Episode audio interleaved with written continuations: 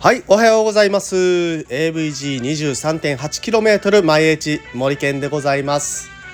このラジオは沖縄の AVG23.8km 毎日という自転車サークルが自転車を愛するすべての方にお送りするラジオです。ということでですね、えー、本日もやっていきましょう。今日は8月の16日、月曜日になりましたね。うん、今日も今日からまた1週間が始まります。まあ、あの天気はいいですね。空見たら全然雲がない感じで、まあ、県外の方はね、結構、ね、大雨で、えー、大変なところもあるかと思いますので、まあ、そういう地区にお住まいの方は気をつけてください。ね、沖縄でもね、結構土砂崩れとかがあって、あのー、道が分断されたりとかね、あの、梅雨時期の大雨の時期はあったりして、えー、あの一時期あの東村にあのずっといたんですけれどもその時にねあの東村から出るためにはあの道が3つだけあるんですよね。まあ他その他林道があるんですけれども林道なんかはねあの大雨の時はすぐにもう 土砂崩れで通れなくなってますので、まあ、そこはまあ除外したとして大きな道が3つあるんですけれども、ね、そのうちの2つがねもう土砂崩れで通れないというもうやばい状況に、え なったことがありました。もう一最後の道路まで潰れたらもうライフライン済んだんですよね。あのネットは通じるけど飯が食えないみたいなそんな状態に なりかねないところにあの東村っていうのはあります、うん、まああのそれはそれでねあの車が少なくてすごく自転車にとっては走りやすい場所なんでまだあの走ったことない方は是非走ってみていただけたら楽しめるかと思いますはい ねえまああのー今週1週間も、えー、始まりますのでまああの通勤などされる方は気をつけて、えー、通勤されてください。ということでですね、えー、今日の話題えーとですね最近あの買ってよかったものだとかいろいろ話してますので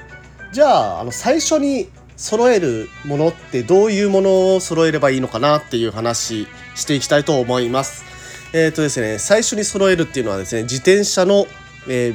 と、保守部品ですとか、まあ、あの自転車に乗って、えー、ツーリングをする際に、えー、揃えておきたい、まあ、それまでに揃えておきたい部品とかパーツ、パーツですかね。まあ、そういったものを紹介していきたいと思います。えー、主に5つありますね。えー、最初に揃えたい自転車用品5選ということで、えー、今日は話していきます。じゃあ5つ結構ね、多いので、まあ、サクサクいきますね。うん。まず1つ目、え保安部品、えあなたの身を守る部品です。えこれはですね、もう絶対つけていただきたいと思います。えヘルメット、そして前後ライト。この2つですね。まあ、ヘルメットは言わずもがなあなたがこけた時に頭を打って、えー、それでね重大な事故につながること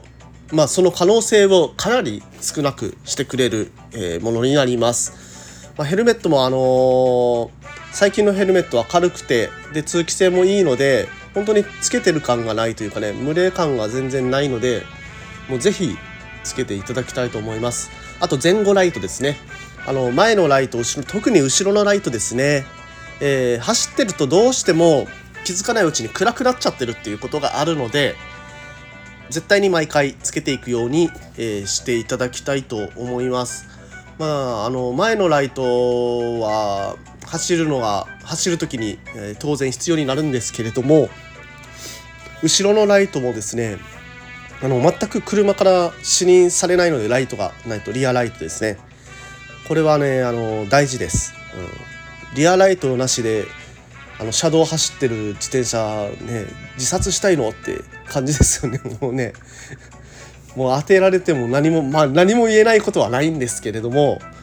ねそれぐらいにリアライトっていうのは大切です。つけてください。はい。ということで、えー、2つ目。フロアポンプ。はい家で空気を入れる時に、えー、役立つポンプですね。まあ、あの、携帯ポンプともありますけれども、携帯ポンプであの高圧入れるのがとても大変です。なので、フロアポンプ、まあ、2、3000円ぐらいのものでいいので、えー、メモリがついたものですね。えー、今の一般的なロードバイクだと、まあ、6とか7とかのメモリのところまで入れていくんですけれども結構な圧力、えー、大体ね車とかで3とかなんですよ。まああの空気を入れる体積が違うっていう話もあるんですけれどもそれ考えるとかなり高い圧力入れていくわけですよね。なのできちんとしたフロアポンプがないとかなり大変なので空気を、えー、入れずに走り出すっていうことがまあ起こりかねないと。でそれをそうなるとどうなるかというと空気圧が足りないまま走るとあのリムーチパンクっていうのが起こっちゃうんですよね。パンクの確率が上がります。なので、あのー、まあ、途中でのトラブルで結局修理でお金を失ってしまうということになってしまいかねないので、まあ、毎回走る前に空気圧確認して、えー、フロアポンプで空気入れてで走り出すようにしていただきたいと思います。あとねもう空気入ってると快適に走れるんで、えーね、50キロとか100キロとか走る時にこの空気圧の差っていうので効率がめちゃくちゃ変わりますのでこのフロアポンプ、えー、大事です。3000円ぐらいなんであの購入された方がいいかと思います。で、えー、次3つ目。パンク修理キット。まあ、これキットなのでパンク修理というかねあの携帯修理キットですね。はい。でこれはあのー、だいたいサドルバッグとかツールボトルに、えー、入れられるサイズっていうのを選んでいったらいいと思います。あとはもう好き好きでねあのー、いろいろ、の、カスタムしていけばいいと思いますが、まあ、中身としては携帯ポンプ。携帯ポンプはね大体もう背中に刺しちゃってますね私は。かあのー、もう一つのやつはフレームにこうつけるタイプのポンプもあるのでこれ結構ね大きくて、えー、使いやすいのがトピークから出てるのでそれを使ってますがまあ普段はね普通はねちっちゃい携帯ポンプをだいたいボトルケージにつけられるタイプのものとか、えー、つけた方がまああのシンプルでいいかと思います。で予備チューブ。これ1本か2本、えー、常に持ってた方がいいかと思います。でタイヤレバー。タイヤレバーはですね私はもうタイヤ修理パンク修理慣れてるので2本で十分かなとは思います。大体ね3本1セットで売ってます。400円ぐらいですかね。で、えー、最後に携帯修理ツールとあのツールボトルに入るタイプの六角レンチがいっぱいあのついてるやつとか私はね結構ね100均で300円で売ってる、えー、長めのあの六角レンチ入れてますねあれ結構使いやすいですはいということで、えー、パンク修理キット3つ、うん、パンク修理、修理キットですね。携帯修理キットが3つ目でした。そして4つ目、鍵。うん。携帯の鍵いっぱい出てますね。あの、ちっちゃいやつ。あれ持ってた方がいいですよね。えー、自転車は盗まれる可能性がとても高い乗り物でございます。まあ、軽くて持ち運びしやすいですし、あのそもそもねそんなに軽いのに高価っていうところですね。うん、だから、あの目を離す際は必ず鍵をつけましょうということで鍵必要ですね。うん、ということで、えー、最後、えー、ボトル、えー、水を入れるボトルですね。